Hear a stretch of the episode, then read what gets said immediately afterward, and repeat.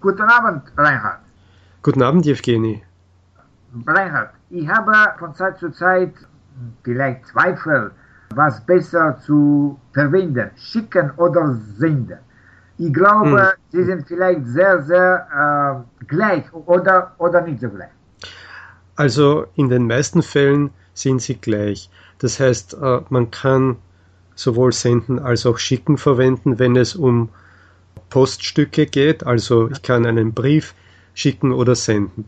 Ich kann äh, ein Paket schicken oder senden.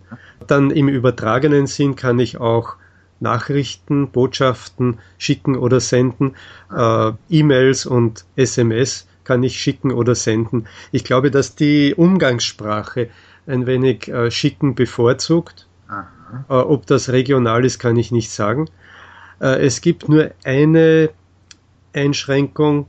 Äh, man kann, äh, wenn es um Funk geht, also Radio, Fernsehen ja. und ähnliches, kann man nur Senden verwenden, ja. Äh, weil es ja auch Sendungen gibt ja, im Fernsehen und Radio und Sender, Sendestationen, also Senden drückt dasselbe aus wie Broadcasting im Englischen.